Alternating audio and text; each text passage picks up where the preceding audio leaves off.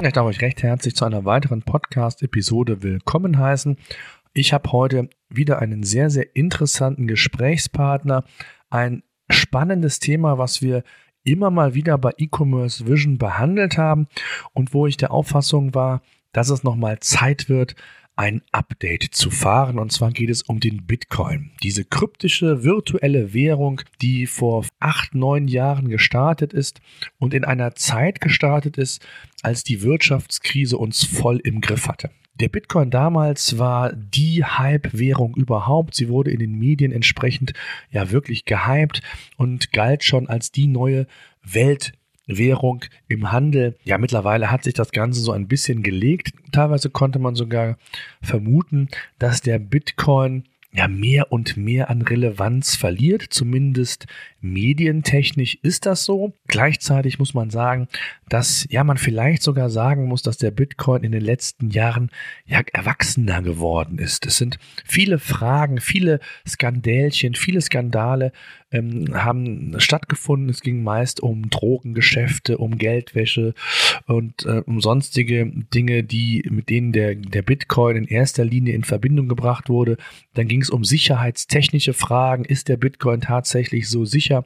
Äh, Wechselrisiken ähm, durch diese großen Kursschwankungen zum Teil. Ist das tatsächlich eine Währung, mit der man im Onlinehandel, also im E-Commerce auch wirklich agieren möchte?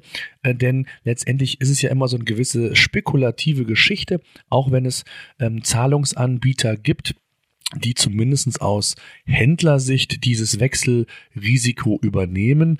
Und ähm, dennoch sind immer so wieder Fragen aufgekommen. Und am Montag habe ich eine Umfrage dazu gestartet bei E-Commerce Vision und habe gefragt, ob der Bitcoin aus eurer Sicht in den letzten Jahren an Relevanz als Zahlungsmittel im E-Commerce ähm, gewonnen hat.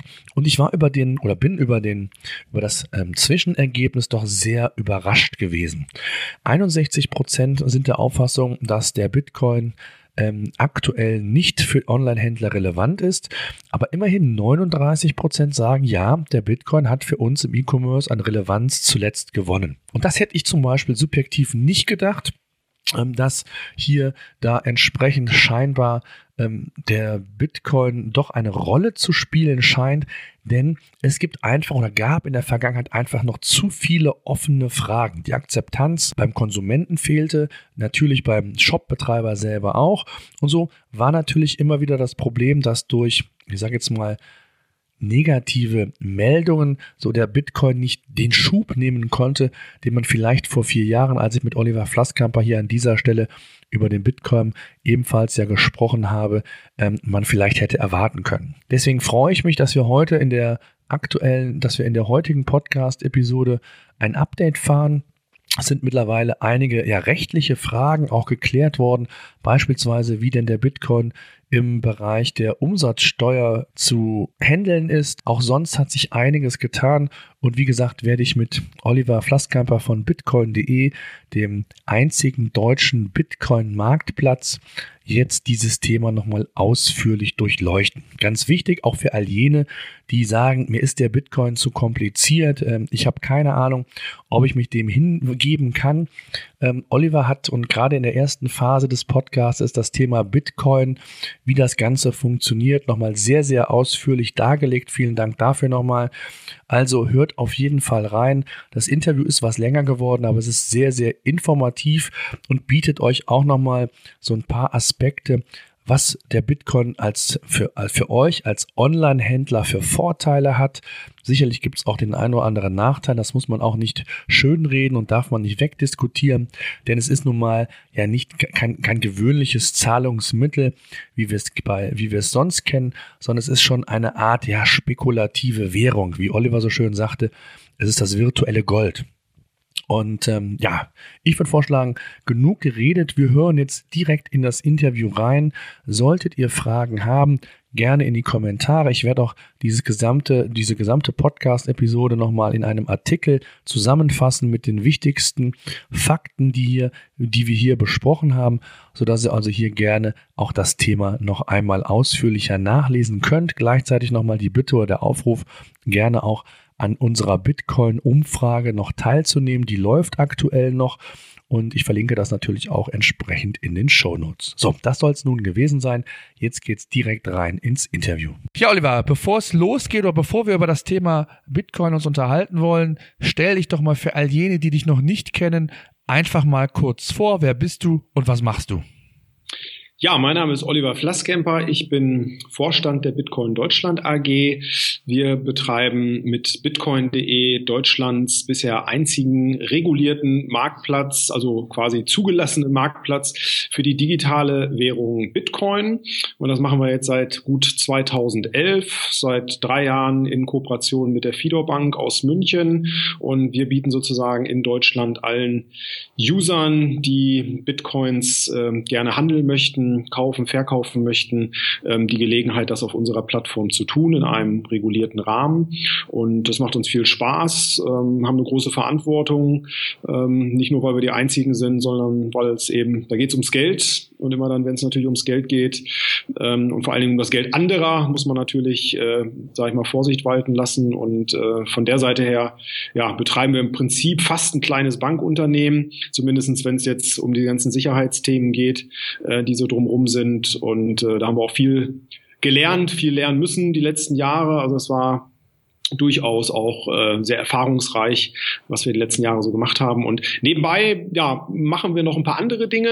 Ähm, jetzt nicht ich persönlich, aber so im Dunstkreis ähm, haben wir noch ähm, andere Plattformen, auch überwiegend Marktplätze. Das ist content.de, da geht es um ähm, das Erstellen von redaktionellen Inhalten. Haben wir einen großen Marktplatz mit über 7000 Autoren, die dort äh, Texte kaufen können, überwiegend Produktbeschreibungen für Online-Shops, äh, Suchmaschinen optimiert, ähm, die dann dann schön von Google gefunden werden und ähm, ja, vielerlei der Dinge mehr. Die Coupling Media, eine Werbeagentur haben wir hier mit im Haus. Äh, angefangen mit geizkragen.de, das ist mittlerweile nur noch ganz, ja, ganz klein unterwegs, äh, hat so die besten Jahre äh, leider hinter sich, aber alles hat eben seine Zeit. Nettolohn.de wäre vielleicht noch erwähnenswert, Deutschlands größter Gehaltsrechner.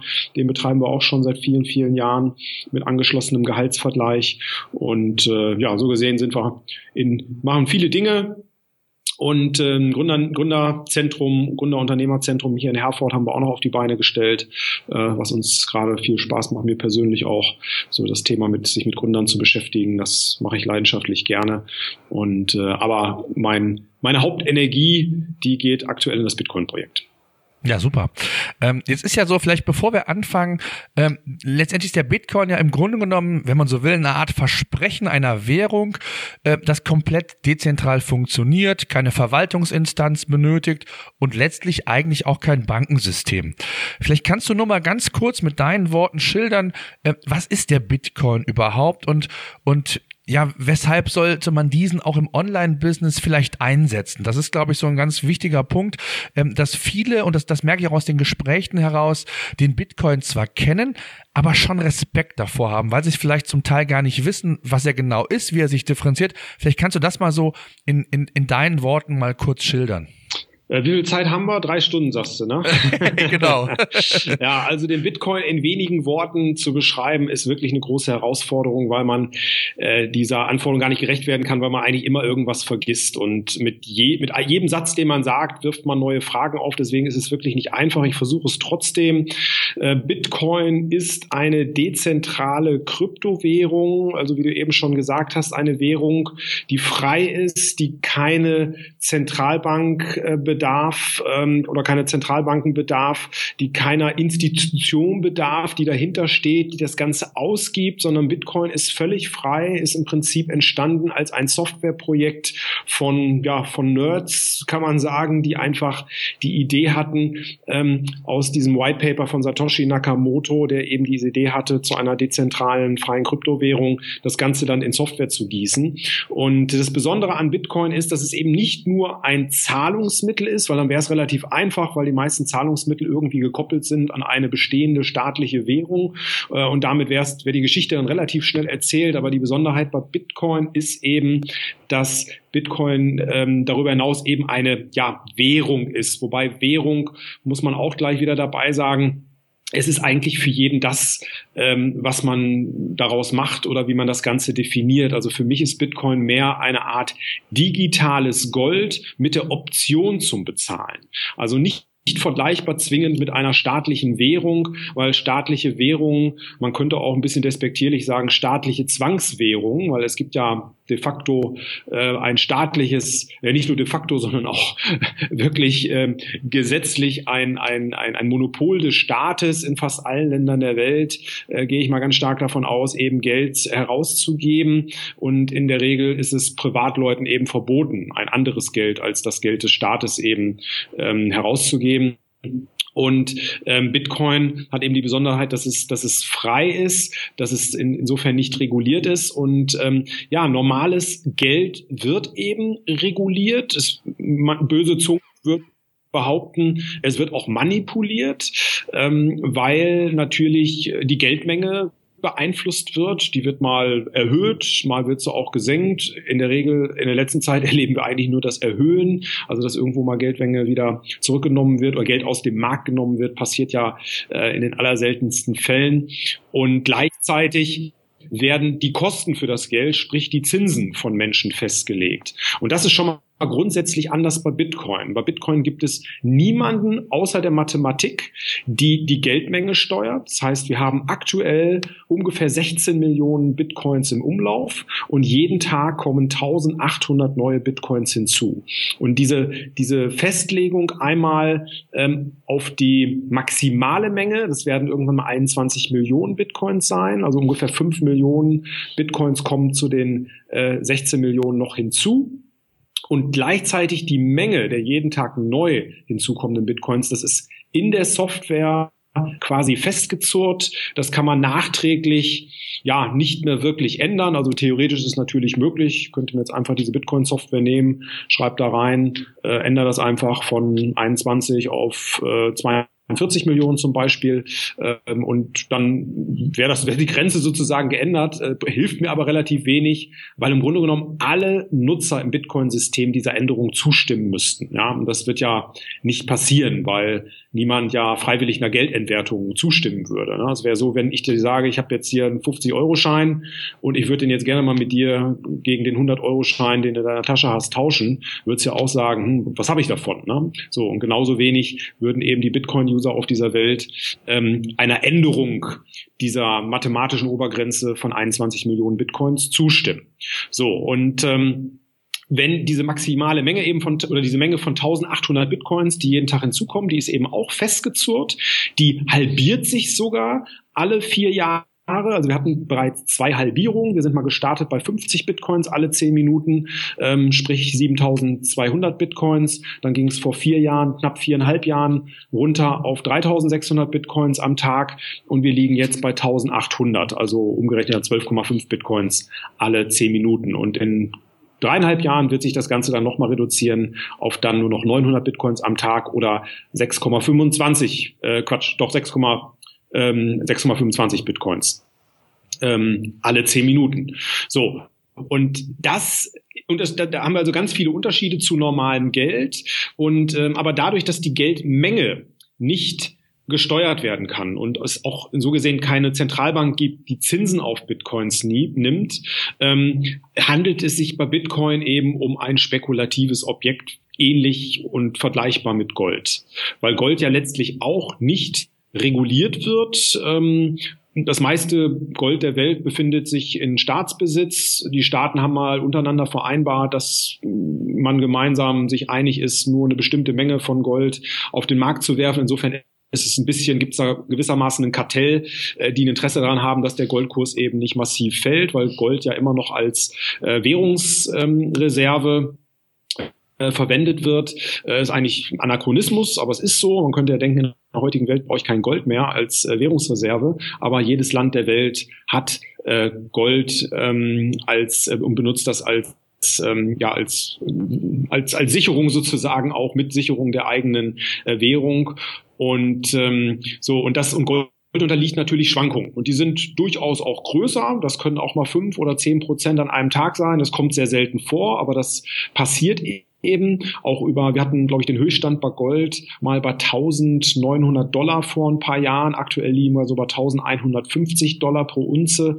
So, das heißt, auch da haben wir größere Schwankungen im äh, zweistelligen Prozentbereich. Ähm, und somit ist das Ganze eher spekulativ, als dass man das ja als Währung bezeichnen könnte. Ich kann mit Gold zwar auch immer noch was kaufen. Ich sage mal, es gibt kein Land der Welt, wo ich einen Krügerrand, äh, sprich eine Unze Gold in Münzform, nicht in die entsprechende Landeswährung umgetauscht bekomme.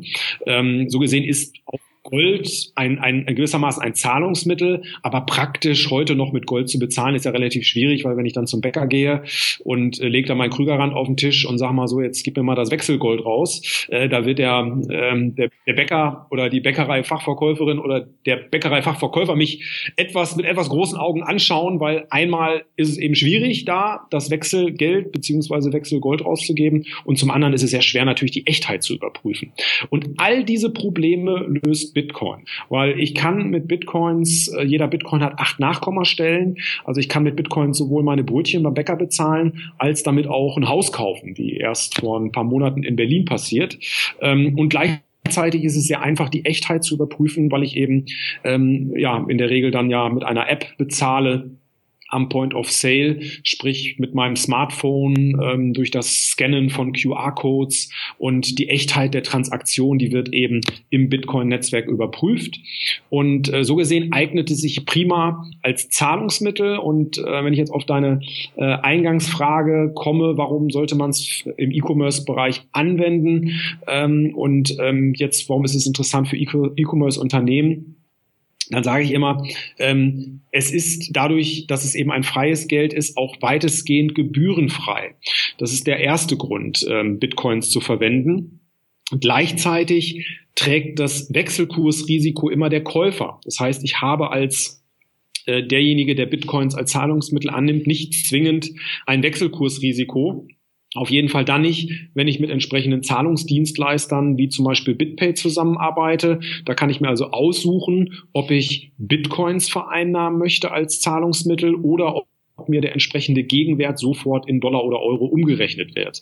Das heißt also als jemand, der äh, Bitcoins dann als Zahlungsmittel akzeptiert, ähm, das ist auch momentan noch der Regelfall. Ich würde mal so schätzen, so ungefähr 60 Prozent der Händler tauschen direkt eigentlich um, äh, auch zu 100 Prozent in, in Dollar und Euro, weil sie eben sagen, ah, ich möchte meinen Kunden zwar anbieten, Bitcoins als Zahlungsmittel ähm, äh, zu verwenden, aber ich möchte diese Wechselkursrisiken nicht haben, die es bei Bitcoin gibt. Und deswegen kann ich eben dann über die entsprechenden Zahlungsdienstleister das so einstellen, dass ich dann äh, zwar Bitcoins als Zahlungsmittel in meinem Shop habe, aber am anderen Ende dann doch die Euros oder Dollars auf mein Konto wandern.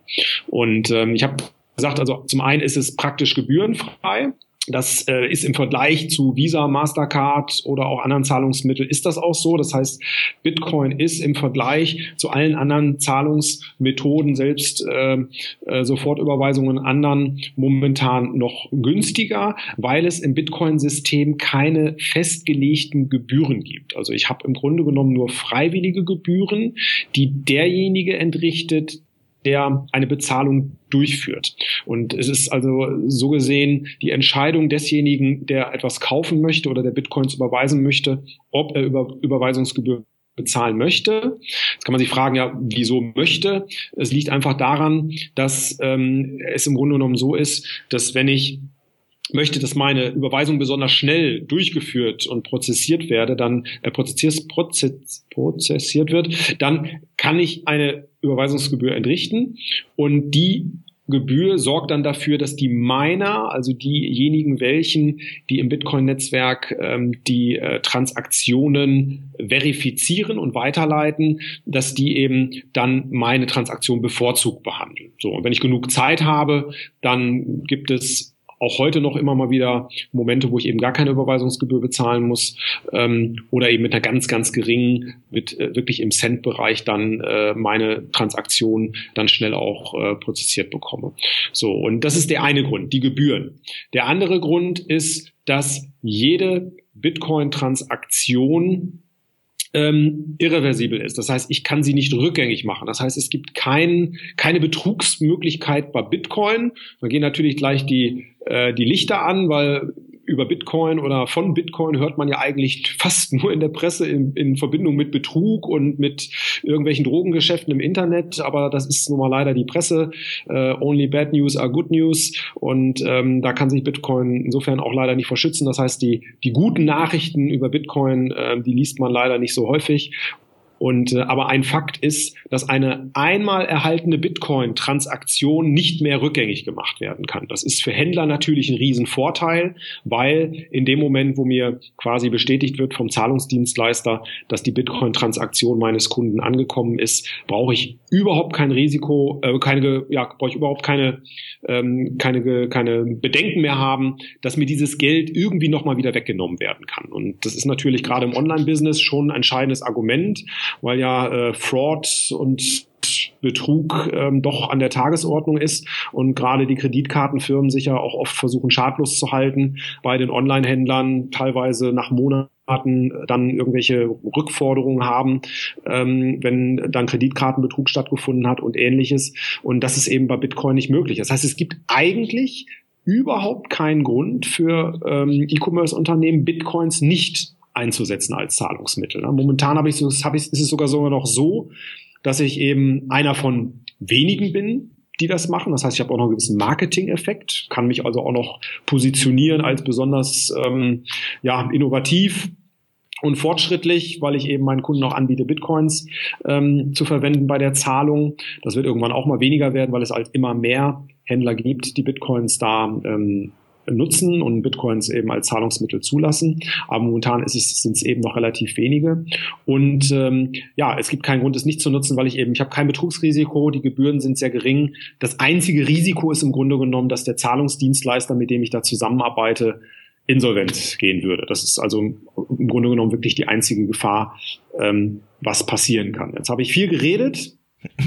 Ja, kein Problem. Hoffentlich auch ein bisschen was gesagt. Ja, nicht, definitiv. Nicht zu viele Fragezeichen hinterlassen, aber ähm, es ist wirklich so, es ist, äh, es ist schon, es ist komplex, gerade wenn man versucht, wirklich das in der Gänze, in Gänze zu verstehen. Aber ich sage immer, man sollte sich mindestens mal eine Wikipedia-Artikel von Bitcoin durchgelesen haben, um so einigermaßen zu verstehen, um was es geht. Auf der anderen Seite ist es so, dass ganz viele Leute, wenn man ehrlich ist, nicht mal wissen, wie der Euro funktioniert. Ja, wir glauben alle, das zu wissen äh, und denken, der Euro ist sicher und damit ist alles gut. Aber im Endeffekt, wenn man mal richtig dahinter schaut, äh, wie staatliches Geld funktioniert, äh, und das wissen eben die wenigsten, ähm, dann wird man eben auch feststellen, da ist auch nicht alles Gold, was glänzt und nicht alles so sicher, wie uns immer versucht wird, weiß zu machen. Ähm, und ähm, naja, aber auf jeden Fall viele Leute, die, die, die den Euro nicht verstehen, versuchen sich aber anzumaßen, den Bitcoin zu verstehen und auch vor allen Dingen direkt das Ganze eben abzustempeln als äh, Spielerei, als äh, Schneeballsystem oder was auch immer. Äh, da gibt's ja die unterschiedlichsten Definitionen. Aber Bitcoin hat eben bewiesen in den letzten Jahren, ähm, sonst würden wir uns heute wahrscheinlich auch nicht nochmal unterhalten, nach jetzt gut vier Jahren hast du gesagt, ist es jetzt her. Ähm, Bitcoin ist immer noch da und ähm, auch wenn die Kurse immer mal wieder hoch und immer mal wieder runtergehen, ist es eben so, ähm, dass der Bitcoin sich immer weiter durchsetzt und ähm, ja noch kein Mainstream ist, aber auf dem Weg dahin ist. Und ähm, ich denke, es wird wahrscheinlich nicht noch vier Jahre dauern, bis wir uns das nächste Mal darüber unterhalten. Das, das sind ganz, also, super, erstmal vielen Dank. Wir haben ganz viele Punkte, wo wir vielleicht noch gleich kurz drauf eingehen können, die mit Sicherheit wichtig sind und wo auch viele, äh, die im Online-Business tätig sind, Fragen zu haben. Aber genau einen Punkt möchte ich mal aufgreifen. Du hast es ja gesagt, wir haben, glaube ich, vor knapp vier Jahren hier an selber Stelle über den Bitcoin gesprochen. Damals gab es so den ersten größeren Hype. Die Medien waren voll vom Bitcoin und voll euphorisch, wenn man das mal so sagen darf. Äh, dann kamen so ein paar negative Schlagzeilen, hast du auch kurz angedeutet. Thema Geldwäsche, Drogen oder kriminelle Machenschaften als solches. Und so die letzten ein, zwei Jahre, das ist so zumindest meine subjektive Wahrnehmung, ist es so ein bisschen ruhiger geworden um den Bitcoin. Ähm, es gab, genau wie du sagtest, eine Berg- und Talfahrt, was den Bitcoin-Kurs angeht. So und, und die Frage, die sich mir stellt, ähm, ist, wohin geht die Richtung? Also wir sind ja jetzt schon einige Jahre mit dem Bitcoin unterwegs und ich weiß, vor vier Jahren haben wir genau an der Stelle auch darüber gesprochen, wo er sich entwickeln könnte, äh, wie eine, eine, eine Akzeptanz, eine Marktdurchdringung erfolgen kann. Und so, so richtig aus meiner Sicht ist die nicht erfolgt. Ähm, vielleicht kannst du es so ein bisschen aus der, aus der Perspektive mal schildern. Du bist viel, viel näher dran als ich. Ähm, siehst du das ähnlich? Also ist es im Online-Business tatsächlich schwer, eine Akzeptanz zu kriegen, weil ein Amazon, ein eBay und wie sie alle heißen, eben vielleicht nicht in der Form auf diese Währung setzen? Ähm, aus verschiedensten Gründen ist es ein Problem der Akzeptanz der, der Konsumenten, also des Verbrauchers selber, weil er sich unsicher ist, weil er immer wieder negative Schlagzeilen liest, weil er das das Thema Wechselrisiko beziehungsweise die, die, ähm, ähm, nicht Wechselrisiko, die äh, Währungsschwankungen in Kauf nehmen muss und da Angst vor hat, äh, noch mehr zahlen zu müssen, als, als er das eigentlich will. Was sind so, ist es, ist es die richtige Wahrnehmung und, und was sind die Gründe aus deiner Sicht? Oh ja, jetzt kann ich noch mal gut eine halbe Stunde referieren, hätte ich beinahe gesagt. Also es ist natürlich, es ist von allen ein bisschen was, ja. Also das, ich meine, erstmal haben wir in Deutschland natürlich so ein ganz, ganz dickes Brett, was so überhaupt Internet, was Online-Bezahlen angeht oder, oder mobiles Bezahlen. Also wir sind ja immer noch ein Land mit 80 Prozent Bargeldquote. Das heißt, 80 Prozent aller Bezahlungen finden mit Bargeld statt, zumindest jetzt am Point of Sale. Ich weiß nicht, ob jetzt irgendwie weiter der, der Onlinehandel mit eingerechnet schon ist. Ähm, das heißt, in Deutschland tun wir uns uns generell sehr schwer mit, mit Online-Bezahlen, mit neuen Technologien. Ähm, also da sind die anderen Länder viel, viel weiter. Und auch wenn man beim Bitcoin sich das anschaut, äh, da sind es andere Länder ähm, als Deutschland, die da die Marschrichtung vorgeben. Und also Tatsache ist, äh, und Tatsache ist, dass ähm, es immer weiter nach vorne geht. In Deutschland mit sicherlich kleineren Schritten wie in anderen Ländern. Und wir haben auch sicherlich noch einen weiten Weg vor uns. Also bis Bitcoin mal wirklich ein gängiges Zahlungsmittel in Deutschland wird, da werden noch einige Jahre vergehen. Also da, da glaube ich auch nicht, dass es über Nacht passieren wird durch irgendeine Erfindung oder so. Ich, ich sehe die momentan auch noch nicht wirklich.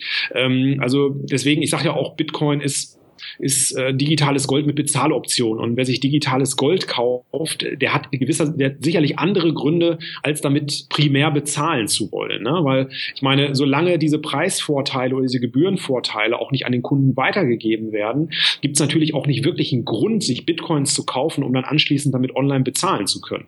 So, das heißt, da, da wird der erste Schuh draus, wenn die Händler ähnlich wie bei Vorkasse oder bei Sofortüberweisung wirklich diese Gebührenvorteile auch an die Kunden dann weiter weitergeben. Ne? Und ich habe das selber mal erlebt, das erste Mal, ist einige Jahre jetzt schon her, ähm, auch wirklich unerwartet, als ich Bitcoins als Zahlungsmittel angeboten bekommen habe, aber es war eben im Ausland, das ist so ein Dropshipper, äh, ähm, Ship It 2 heißt der, ähm, wo man sich ja quasi Pakete aus den USA weiterleiten lassen kann, wenn es dort irgendwie Händler gibt, wie zum Beispiel Amazon.com, ähm, die nur jetzt innerhalb der USA liefern. So, und da kann man dann eben Dinge, Produkte, die es nur in den USA gibt, kann man sich über diesen Dienstleister dann per DRL nach Deutschland weiterschicken lassen. So, und äh, der macht das aber auch erst dann, wenn ich per Prepaid im Grunde genommen mein Konto aufgeladen habe und äh, ja, weil er rührt er keinen Finger so. Und der hat unterschiedliche Zahlungsmethoden, um eben dieses Prepaid-Konto aufzuladen. Und ich war völlig überrascht, als ich da dann äh, Bitcoins als Zahlungsmittel angeboten bekommen habe. Aber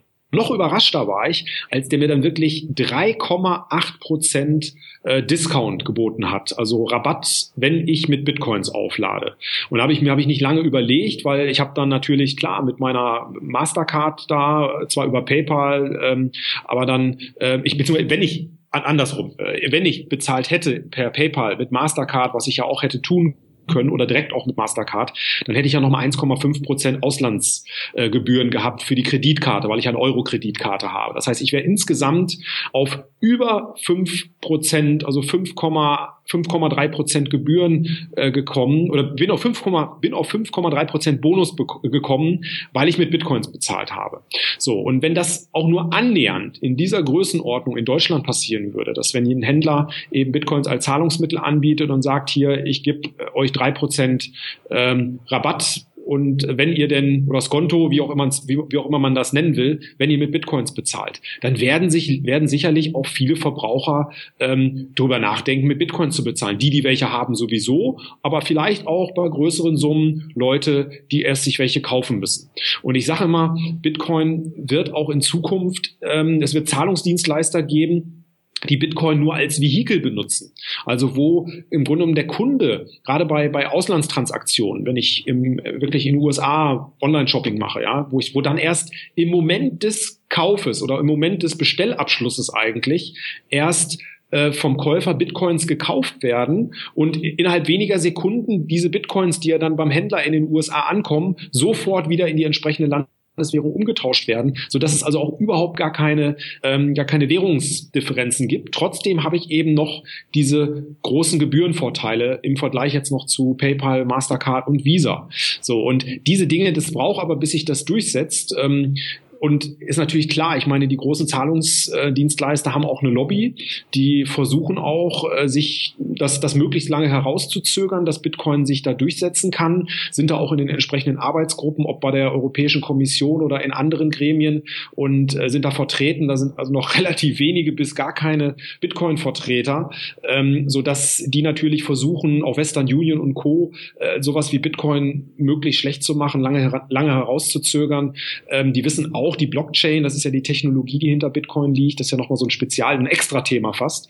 Die wissen auch, dass das auf die zukommt und dass das ganze Thema Zahlungsverkehr, auch gerade für die Banken, immer mehr verschwinden wird. Ich, ich brauche keine Bank mehr für Bitcoin. Ja, und ich werde auch in Zukunft für Zahlungsverkehr nicht zwingend mehr eine Bank brauchen. Es gibt auch böse Zungen, die sagen, das sind Durchlauferhitzt. Ne? Also ich brauche die nicht zwingend mehr in einer Welt, wo es Blockchain und Bitcoin gibt. Und dass die natürlich kein Interesse haben, dass deren Geschäftsmodell jetzt gerade denen um die Ohren fliegt, ist auch klar. Ne? Also es gibt da schon vielerlei Gründe. Die Presse tut natürlich auch ein Stück weit ähm, ihren Teil dazu bei. Ich will jetzt keine, keine Medienschelte betreiben, ähm, aber es ist leider so, dass in Zusammenhang mit Bitcoin oft immer nur die negativen Dinge genannt werden, äh, weil sich das einfach besser verkaufen lässt und die ganzen positiven Nachrichten da untergehen. Ich sage jetzt mal ein paar positive Sachen. Sachen. Also äh, in Zug kann ich mittlerweile in der in, im Kanton Zug in der Schweiz kann ich mittlerweile meine äh, Strafzettel oder meine Gebühren beim Einwohnermeldeamt, wenn ich mich da anmelde und einen Pass beantrage oder was, kann ich mit Bitcoins bezahlen.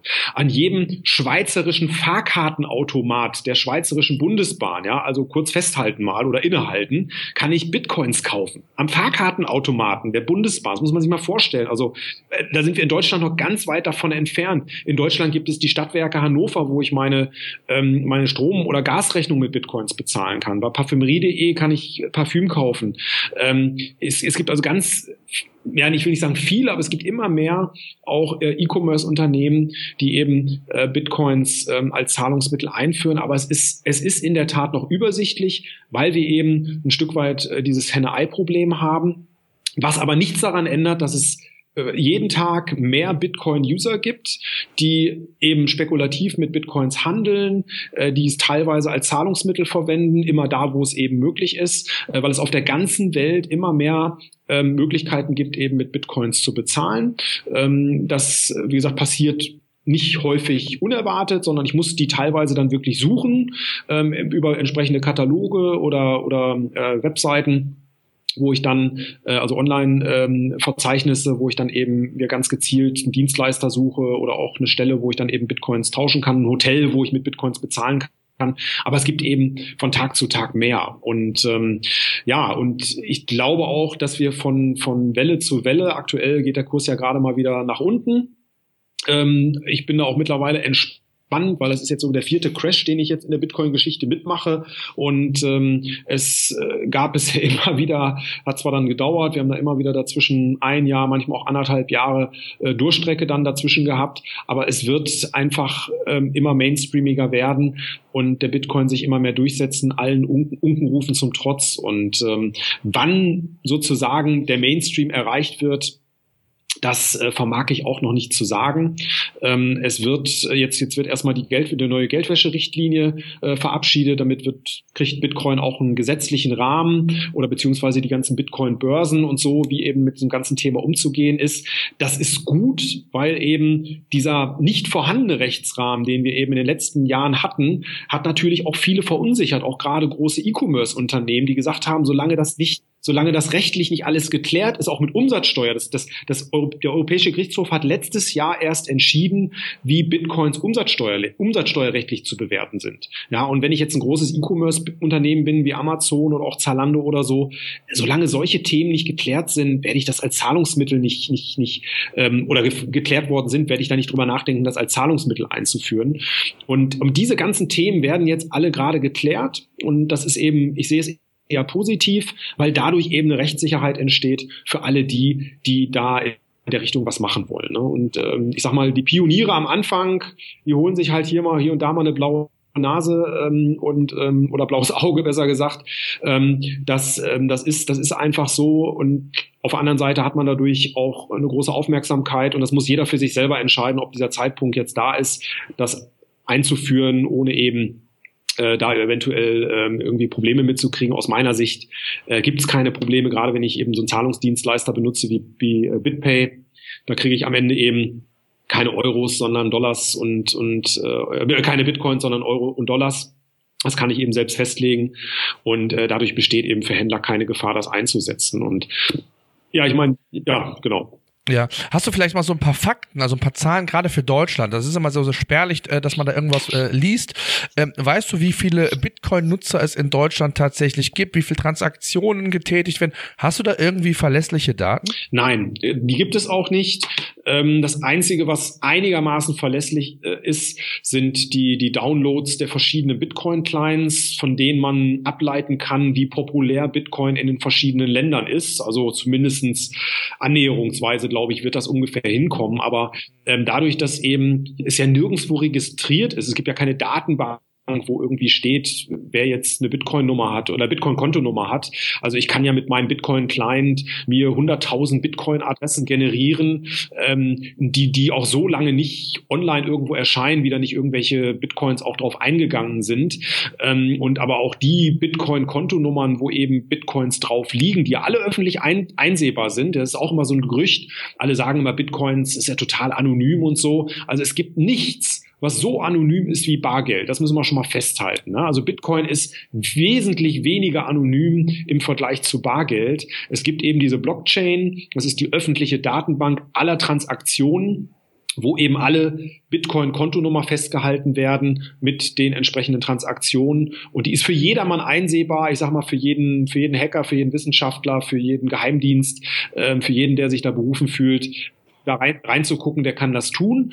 Nur, ich habe eben keine Verwendungszwecke und ich habe auch keine Namen von Empfängern und Absendern in dieser Datenbank. Ja, also diese, diese Kombination äh, von Transaktion zu Person oder die Verbindung von Transaktion zu Person, die finde ich in dieser Blockchain natürlich nicht. Die bekomme ich nur über Dienstleister wie zum Beispiel Bitcoin.de über den Point of Sale, wo halt Leute mit Bitcoins einkaufen.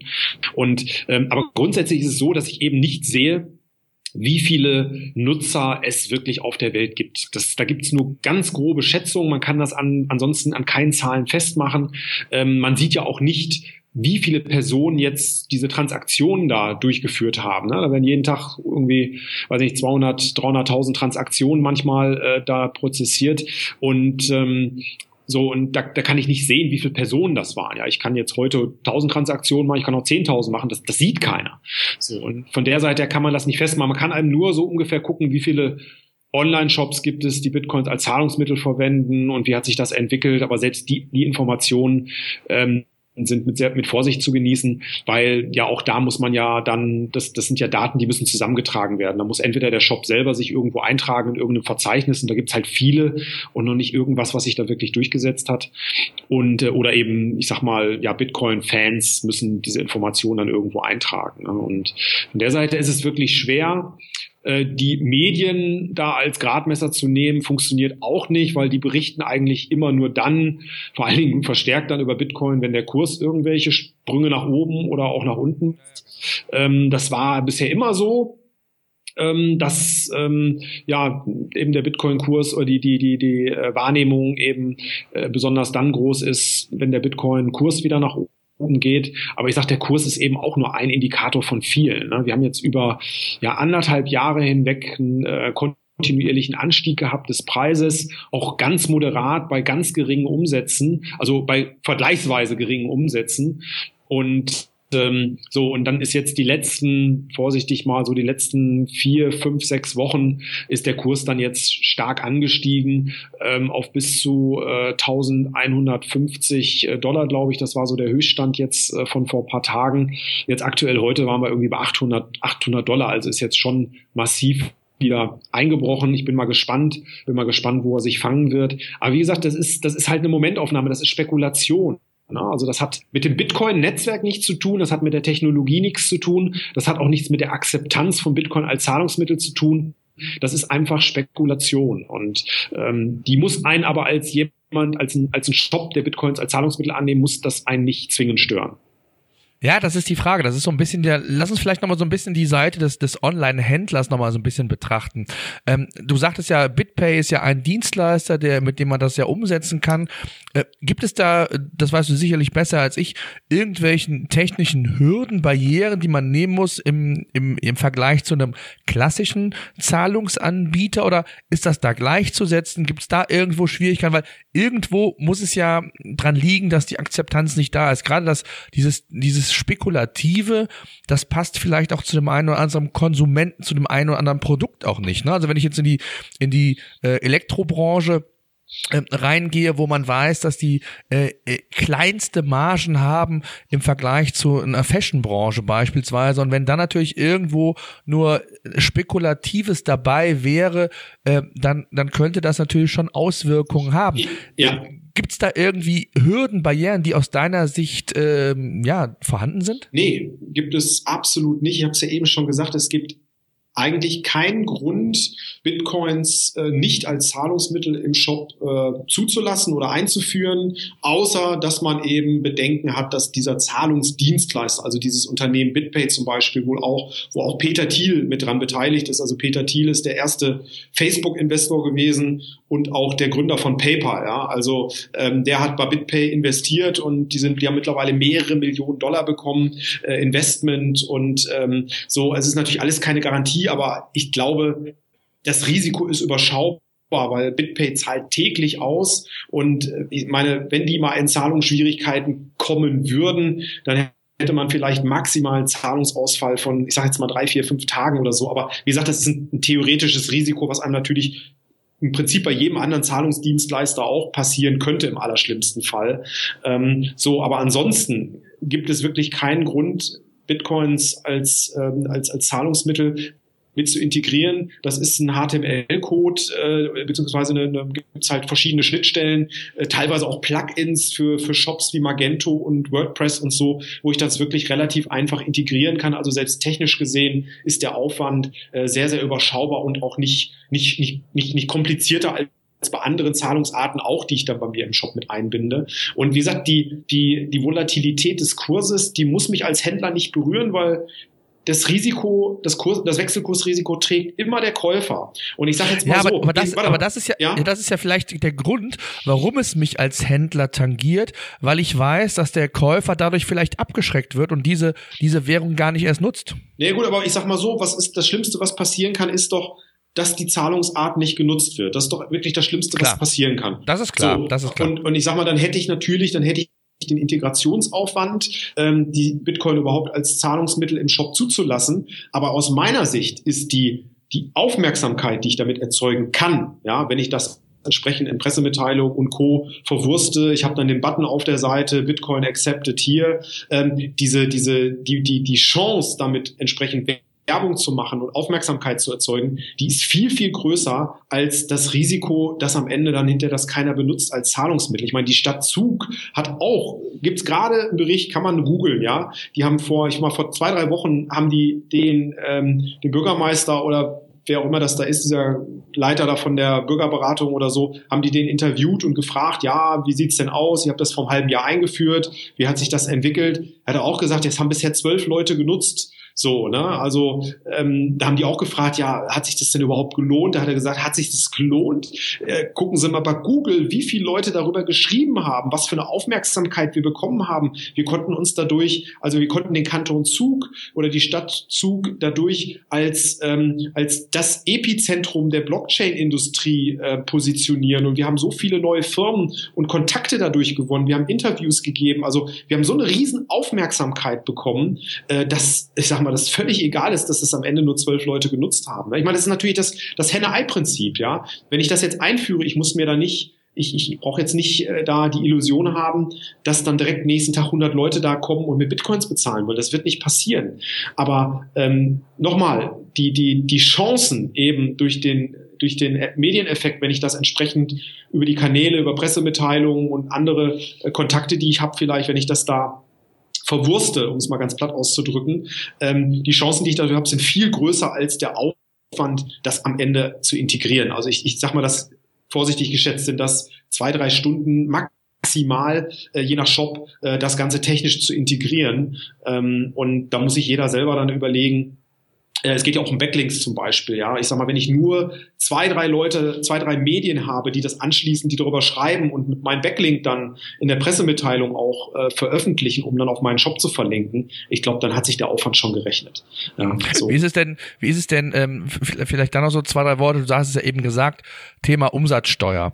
Ähm, überhaupt, es gab auch vor, ich weiß gar nicht, auch schon fast vier Jahre her eine Debatte, wie der Bitcoin steuerlich überhaupt, einkommenssteuertechnisch, sonst irgendwie äh, wie das äh, gehandhabt werden soll. Kannst du da vielleicht gerade aus unternehmerischer ja. Sicht nochmal so zwei, ja. drei Aspekte sagen, wie also, man da jetzt, äh, was man da berücksichtigen muss? Also im Grunde genommen, also der EuGH hat letztes Jahr alles entschieden, äh, was das Thema Umsatzsteuer angeht. Da gibt's also keine, nichts mehr zu deuteln. Bitcoin-Transaktionen sind umsatzsteuerbefreit. Das heißt, ich brauche keine Angst haben, wenn ich denn Bitcoins als Zahlungsmittel akzeptiere, dass ich anschließend beim ja quasi Verkauf äh, dieser Bitcoins, die ja über BitPay dann erfolgen. Wenn ich also ich, ich vereinnahme Bitcoins und im gleichen Moment verkaufe ich die im Grunde genommen an Bitcoin äh, an BitPay für einen vorher definierten Kurs. Das heißt, wenn ich ein Produkt verkaufe für 100 Euro, dann kriege ich am Ende auch meine 100 Euro. So. Und Aber wohl wissend, dass es sein kann, wenn ich kurz unterbrechen darf, dass der, der Käufer vielleicht auch 105 Euro ins, bezahlt hat wegen Wechselrisiko. Nee, Könnte nee, nee, theoretisch sein. Nee, der hat ja in dem Moment auch dann den Gegenwert von 100 Euro in Bitcoins okay. bezahlt. Das ist natürlich der ja, okay. Kurs von Bitcoin äh, in, sag mal, eine halbe Stunde später höher stehen könnte und dementsprechend ja. eher, ich sag mal, der Käufer im Nachhinein äh, gut beraten gewesen wäre, noch eine Stunde zu warten, weil er dann fünf Euro gespart hätte. Ja, das, das passiert natürlich immer. Das ist ungefähr wie, wenn ich sage, äh, ich kaufe mir heute keinen Computer, weil der Computer, der im halben Jahr kommt, der ist 500 Euro billiger und kann hat dadurch doppelt so viel Rechenleistung oder so. Ähm, ich meine, das, das Thema habe ich ja immer. Ne? Also, aber das ist halt Problem des Käufers und nicht des Verkäufers, nicht des Online-Shop-Betreibers. Der kriegt immer genau das Geld, was er haben möchte für sein äh, für sein Produkt. Und ähm, so und das, das, das Wechselkursrisiko, das äh, berührt mich nicht als als Verkäufer. Das Schlimmste, was mir passieren kann, ist, ähm, dass es keiner benutzt. So, ja, das ist eigentlich das Schlimmste aus meiner Sicht, was passieren kann. Und ich glaube, mit dem Risiko kann man leben. So, und äh, ich vergleiche es immer damit, wenn man jetzt sagen könnte oder wenn man jetzt sagen würde, okay, ich kann jetzt als Online-Shop-Betreiber, als E-Commerce-Unternehmen, kann ich jetzt auch Gold als Zahlungsmittel akzeptieren. So, und jetzt gibt es irgendeinen Zahlungsdienstleister, der das hinkriegt, sage ich mal, zu einem vertretbaren Preis, sich jetzt diesen Krügerrand oder auch den Gold waren dann per Kurier von dem Käufer abzuholen oder ich kann meinetwegen das, das sogar bei der Tankstelle abgeben, hypothetisch, wie barzahlen.de und kann dann eben mit Gold bezahlen, ja. So, dann frage ich mich auch, was sollte es für einen Grund geben für ein E-Commerce-Unternehmen, diese Zahlart nicht anzubieten, ja. Es, es können ja nur Kostengründe sein, also dass ich immense Gebühren zahlen muss als, als, als Shopbetreiber, das nicht zu tun oder Sicherheitsgründe, Charge, äh, Chargeback-Risiko oder was auch immer. Aber all das habe ich bei Bitcoin nicht. Also wie gesagt, das, das Schlimmste, was mir passieren kann, ist, es kauft keiner. Aber ansonsten ist es einfach nur ein Add-on für denjenigen, der in meinem Shop einkaufen will. Und äh, im, im, im äh, günstigsten Fall erschließe ich mir eben ganz neue Zielgruppen an Käufern, die sonst gar nicht, äh, die, die mich sonst, die, die sonst gar nicht auf mich aufmerksam geworden wären. Auch gerade jetzt, wenn es um, um Auslandstransaktionen geht. Also es gibt Länder, die haben gar keinen äh, Zugriff auf PayPal, auf Mastercard, auf Visa Card, aber die haben halt Zugriff auf Bitcoins. Und die können dann auch ohne Probleme in meinem Online-Shop einkaufen weil die eben anschließend mit Bitcoins bezahlen können. So, und warum sollte ich diese Zielgruppen nicht erschließen wollen? So, was gibt's für einen Grund? Ich meine, wenn ich sicher das Geld auf meinem Konto bekommen habe, also praktisch Vorkasse, ähm, warum sollte ich dann anschließend nicht die Ware dann versenden? Nach, keine Ahnung, Venezuela zum Beispiel, die aktuell ein Riesenproblem haben mit äh, ihrer Währung und deswegen funktioniert der Bitcoin auch besonders gut, äh, weil man es eben nicht wirklich regulieren kann und die Leute kommen eben an Bitcoins genau wie in China auch und, äh, und können die und wollen die Bitcoins natürlich auch irgendwie ausgeben. Ja.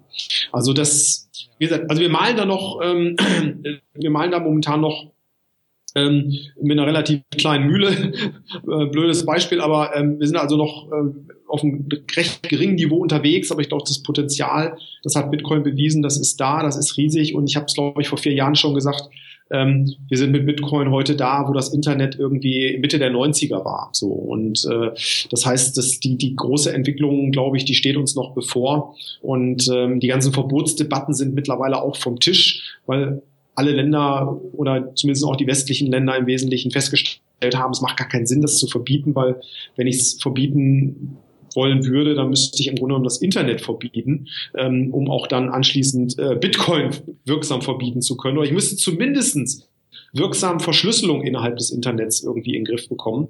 Und ähm, so, und wenn, wenn ich das, wenn mir das eben nicht gelingt, ähm, und das, das ist eben nicht möglich ohne wirklich einschneidende Maßnahmen, dann wird es auch weiterhin Bitcoin geben. Ne? So. Ja, wie ist das denn? Also ganz äh, kurz, aber vielleicht noch ja, ganz kurz zum ja. Thema zum Thema Umsatzsteuer vielleicht noch ganz kurz. Ja, also das, gerne. Ähm, also das Thema Umsatzsteuer ist geklärt durch den EuGH, das hatte ich eben gesagt. Da gibt's auch nichts mehr zu deuteln, äh, weil eben Umsatzsteuerrecht ist EU-Recht und da das überstimmt sozusagen also auch die nationalen Gesetze.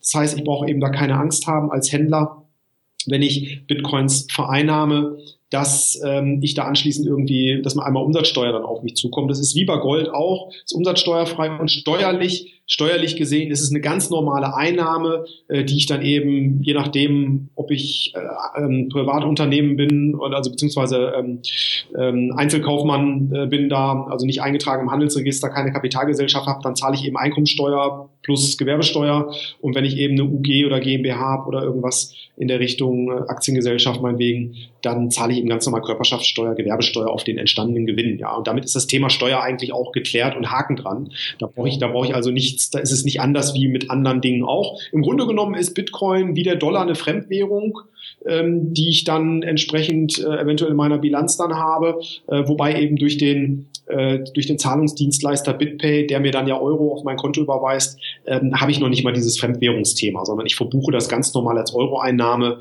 wie wenn ich dann von meinem Kreditkartenclearer die Euro-Überweisung bekomme. Also alles ganz, ganz entspannt. Mhm. Jetzt äh, sagen wir da mal vielleicht ein Wort oder zwei Sätze mal. Ähm, ihr betreibt ja mit bitcoin.de einen Bitcoin-Marktplatz. Ähm, was ist da eure Zielgruppe? Sind es auch Unternehmen? Ist es der Privatkunde, also der, der spekulieren will? Äh, vielleicht kannst du da mal so zwei, drei Sätze zu sagen, wie man sich das vorstellen muss. Gerade auch jetzt im Vergleich zu BitPay als Zahlungsdienstleister habt ihr ja eine andere Funktion. Ja, also wir sind in der Tat ein Marktplatz, wir sind keine richtige Börse. Wir führen ähm, die sogenannte Anlagevermittlung durch. Ähm, das heißt, äh, wir vermitteln äh, wie es äh, im ja, Finanzrechtsdeutsch heißt, vermitteln die Veräußerung und den Erwerb äh, von ähm, Finanzanlagen, welche Bitcoins ähm, sind. Bitcoins sind per Definition der BaFin sogenannte Rechnungseinheiten und damit Finanzinstrumente. Und dadurch ist das ganze Thema eben auch reguliert. Das heißt, jeder, der gewerblich mit Bitcoins hantieren möchte, braucht dafür die Erlaubnis der BaFin.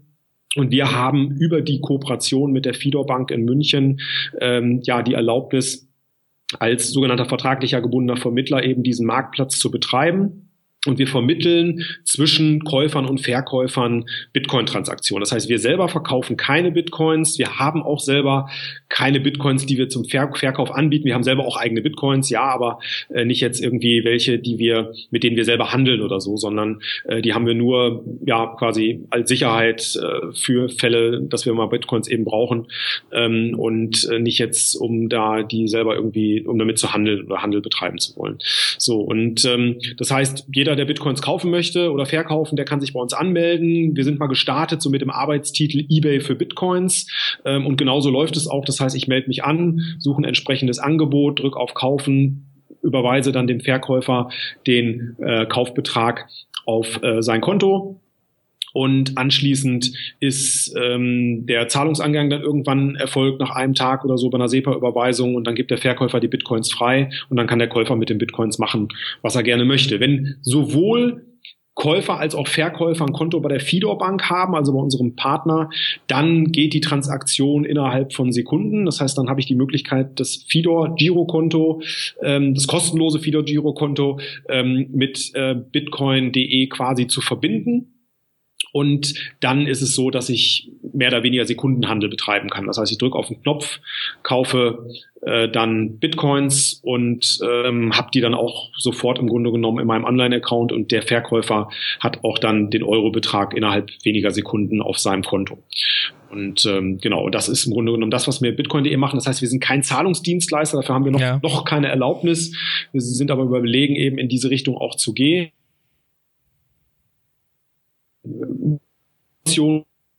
bisschen, also da muss man vermutlich leider dann doch irgendwie ins Ausland gehen, um sowas dann zu machen, also um sozusagen mit einer ausländischen europäischen Lizenz dann in Deutschland Geschäft machen zu können. Das ist mhm. vermutlich leider so, weil einfach hier ja bestimmte Finanzinnovationen in Deutschland nicht unbedingt gewollt sind, um es mal so auszudrücken. Also man, ja. ich sage mal so, es gibt in Großbritannien über 100 E-Geld-Institute, ähm, die also so, ja, mit, mit, nicht mit virtuellen Währungen hantieren, sondern mit, mit Euros, aber die eben als Zahlungsdienstleister in dem Bereich unterwegs sind. In Deutschland gibt es vier oder fünf.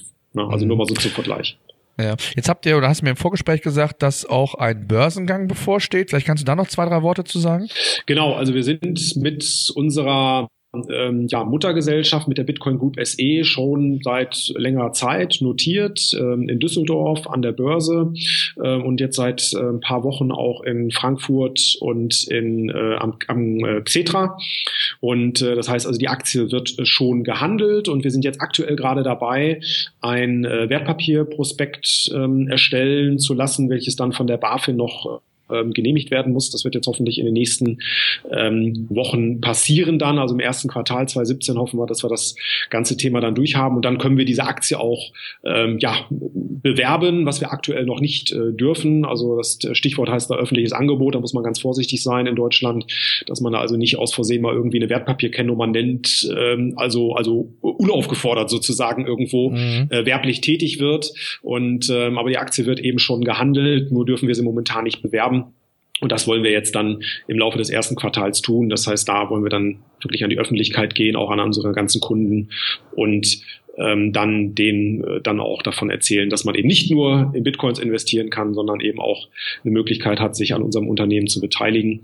Und ähm, ja, das wird jetzt so passieren. Ist ein eigenes Thema für sich, aber wir wollen eben auch weiter wachsen, wollen eben das Thema Börse auf jeden Fall angehen. Wir wollen eben auch dann das Thema Zahlungsdienstleister angehen und äh, das äh, ja, dafür auch dafür muss investiert werden. Und das heißt, ihr werdet ein zweites BitPay quasi äh, aus dem Boden Ja, das müssen wir mal sehen, in welche Richtung das dann gehen wird. Und äh, aber wie gesagt, wir merken eben verstärkt, dass Anfragen an uns herangetragen werden, so nach dem Motto, könnt ihr das nicht auch? Und äh, wir sehen da eben schon ähm, einen Markt und äh, wollen dieses Thema eben auch mit angehen, so dass es deutschen E-Commerce-Unternehmen, Online-Shops auch möglich ist, mit einem deutschen Zahlungsdienstleister zusammenzuarbeiten und nicht mit jemandem, der seinen Sitz in den USA hat. Hm. Lass uns doch mal vielleicht ganz zum Schluss äh, nochmal so den Blick in die berühmte Glaskugel werfen. Was glaubst du, wo wird die Reise des Bitcoins so in zwei, drei Jahren sein? Werden wir da den, den entscheidenden Schritt schon weiter sein, ähm, dass die Akzeptanz mehr und mehr, auch insbesondere hier bei uns in Deutschland, ähm, ja forciert worden ist. Vielleicht wird die eine oder andere Bank sogar, äh, ich hätte jetzt bald gesagt, aus der Not heraus äh, das, das, das Thema Bitcoin mit aufgreifen, forcieren wollen, weil man sich daher nochmal hingehend positionieren will, weil ich glaube, wie du gesagt hast, die Bankenlandschaft hat äh, ihre eigenen Probleme und wird sich in den, in den kommenden Jahren mit Sicherheit in gewisser Weise auch neu erfinden müssen. Aber was glaubst du, wenn du mal so diesen Blick in diese Glaskugel wirst? Wo, wo stehen wir in zwei, drei Jahren? Also in zwei, drei Jahren werden wir definitiv viel mehr Online-Shops haben, die Bitcoins als Zahlungsmittel akzeptieren. Wir werden aus meiner Sicht, das sagt mein Bauch, keine Anlageempfehlung an der Stelle, der, der Disclaimer sozusagen. Äh, wir werden definitiv auch äh, einen Preis über 1000 Euro haben von, vom Bitcoin, vermutlich sogar eher 2.000, 3.000 Euro. Da lehne ich mich jetzt relativ weit aus dem Fenster, aber ich bin da schon überzeugt davon, dass der Bitcoin sich weiter durchsetzen wird, auch quasi als Spekulationsobjekt. Also der Kurs wird ähm, da auch äh, mein Gefühl nach äh, steigen. Es sei denn, das muss man immer sagen, es sei denn, ähm, die Staaten sind sich alle jetzt mit einmal einig und auch China, äh, dass das einfach nicht passieren soll, nicht passieren darf, dass man sich eben die Butter da nicht vom Brot nehmen lassen will. Und wenn die jetzt wirklich mit harten Geschützen da auffahren und versuchen, den Bitcoin klein zu halten, dann wird der Kurs auch keine Sprünge machen. Ja, dann wird mhm. irgend, dann wird, dann, dann wird Bitcoin wirklich eine reine Untergrundwährung sein und bleiben. Aber wenn man den Bitcoin gewähren lässt und nicht jetzt von staatlicher Seite da mutwillig draufhaut, dann wird auch der Kurs sich weiterhin positiv entwickeln und ja, es wird immer mehr Banken geben, die sich mit dem Thema beschäftigen werden, also die ihre Angst verlieren werden, sage ich mal, sagt, mit dem mit dem Thema sich zu beschäftigen und eben auch Bitcoin mit Bitcoin Unternehmen zusammenzuarbeiten äh, weil man eben einfach feststellt, es ist alles nicht so schlimm, wie es sich anhört und wie die Presse das manchmal auch so darstellt, sondern es gibt ganz vernünftige Geschäftsmodelle, äh, die auf Bit mit Bitcoins äh, funktionieren. Ähm, ich meine, auch uns sagen, wir sind da, wir arbeiten da mit einer Bank zusammen seit vielen Jahren und ähm, das funktioniert ganz hervorragend. Natürlich gibt es auch mal Dinge, die jetzt äh, vielleicht äh, Probleme, die da auftreten, aber im Endeffekt, glaube ich, ähm, haben wir in den letzten Jahren da äh, kein, keinem großartig Kummer bereitet ähm, und ähm, so, dass man eben mittlerweile, glaube ich, sagen kann, man kann dieses Bitcoin-Thema betreiben, auch in Deutschland, ähm, ohne dass das irgendwie großartig Probleme bereitet. Ja, und irgendwie, wir arbeiten auch mit Behörden äh, zusammen und liefern denen da Informationen, äh, wenn die anfragen. Und äh, also keiner muss, da muss keine Angst haben vor dem Thema. Und äh, ich glaube, das hat sich auch immer mehr durchgesetzt. Man merkt das auf den Veranstaltungen, ähm, dass es insgesamt entspannter wird und ähm, keiner da irgendwie von redet, dass das alles nur Teufelzeug ist und man das ganz schnell verbieten muss, sondern viele sehen eben jetzt auch mehr die Vorteile und nicht nur die Nachteile, die eben dazugehören. Aber vielleicht als letzten Satz noch, weil da muss ich auch weg. Ähm, Bitcoin ist nur ein Geld oder eine Art von Geld. Man kann auch sagen, Vermögensgegenstand, wie auch immer. Es ist weder gut, es ist weder schlecht. Die Leute, die da irgendwas mitmachen, die sind gut oder schlecht oder gut oder böse. Ähm, es ist nur eine Technologie und ähm, ich sag mal, wie das Internet letztlich eine Technologie ist, mit der man gute Dinge und auch böse Dinge machen kann. Ähm, und das sollte man sich immer vor Augen führen. Ähm, nicht, dass nicht die Bitcoins per se sind schlecht, sondern äh, das, was damit gemacht wird unter Umständen. Und äh, von der Seite her glaube ich, äh, wenn man es eben so betrachtet als eine Technologie, die Chancen bietet und auch Risiken mit sich bringt, dann glaube ich, äh, kann man das Ganze auch ein bisschen differenzierter betrachten. Sehr schön. Oliver, ich danke dir für das Update. Ich freue mich schon auf das nächste Update in ein paar Jahren. Ich hoffe, dass die, die Glaskugel dann auch dem entsprochen oder dementsprechend oder entsprochen hat, was du gerade gesagt hast. Äh, lasst uns in Kontakt bleiben. Ich wünsche euch weiterhin viel, viel Erfolg. Alles klar. Mach's gut. Ciao, ciao. Danke. Ciao.